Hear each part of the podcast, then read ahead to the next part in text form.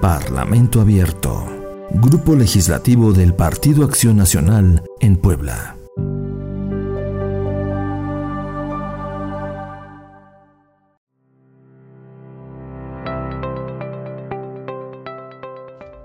Hola, ¿qué tal? Soy Lupita Leal, diputada local del Distrito 16 del Partido Acción Nacional y quiero compartirte que exhorté a la actual Secretaría de Movilidad y Transporte del Estado de Puebla para que apliquen el artículo 64 de la Ley de Discapacidad del Estado de Puebla, donde habla que debemos de tener un transporte inclusivo, incluyente, de libre acceso y sobre todo que se aparte uno de cada 10 lugares que está en los autobuses actualmente para personas específicamente con discapacidad.